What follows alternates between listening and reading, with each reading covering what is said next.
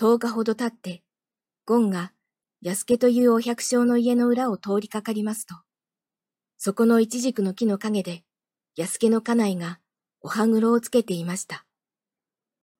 鍛冶屋の新兵衛の家の裏を通ると、新兵衛の家内が髪をすいていました。ゴンは、村に何かあるんだな、と思いました。なんだろう、秋祭りかな。祭りなら、太鼓や船の音がしそうなものだ。それに第一、お宮に登りが立つはずだが、こんなことを考えながらやってきますと、いつの間にか表に赤い井戸のある氷柱の家の前まで来ました。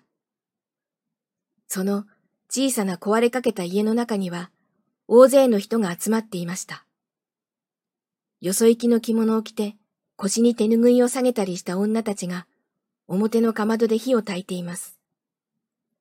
大きな鍋の中では何かぐずぐず煮えていました。ああ、葬式だ。とゴンは思いました。氷柱の家の誰が死んだんだろう。お昼が過ぎると、ゴンは村の墓地へ行って、六地蔵さんの影に隠れていました。いいお天気で、遠く向こうにはお城の屋根瓦が光っています。墓地には彼岸花が赤い布のように咲き続いていました。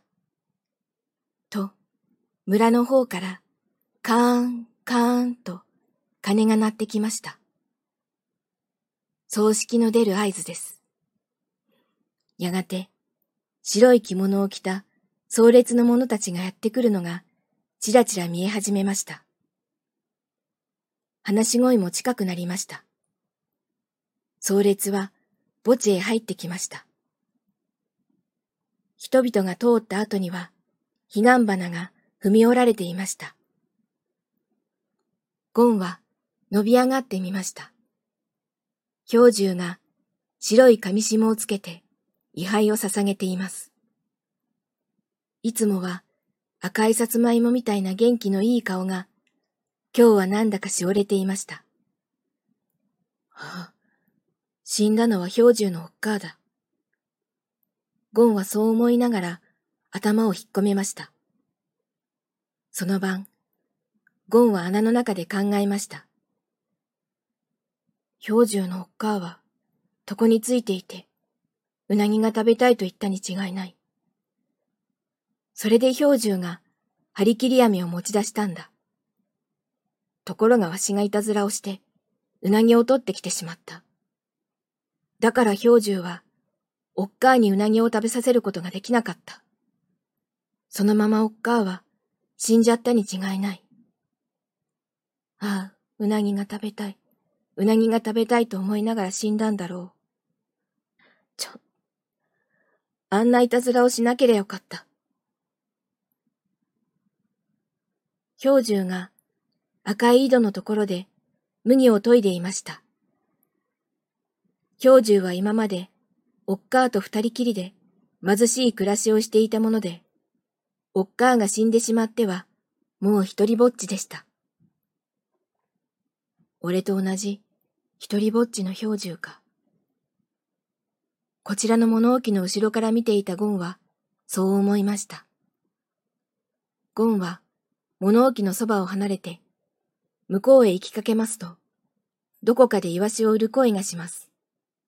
イワシの安売りだい生きのいいイワシだいゴンは、その威勢のいい声のする方へ走って行きました。と、安家のおかみさんが、イワシを送れと言いました。イワシ売りは、イワシのカゴを積んだ車を道端に置いて、ピカピカ光るイワシを両手で掴んで、安家の家の中へ持って入りました。ゴンはその隙間に、カゴの中から五六匹のイワシを掴み出して、元来た方へ駆け出しました。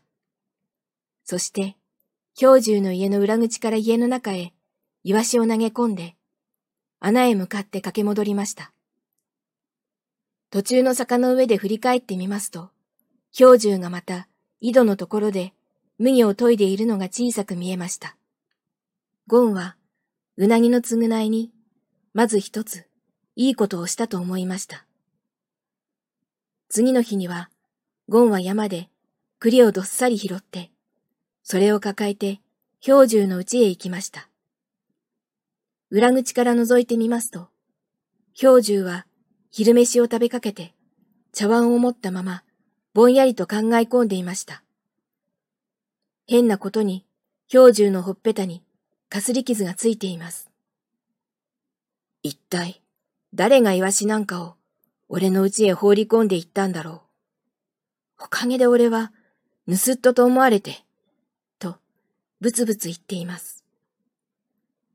ゴンはこれはしまったと思いました。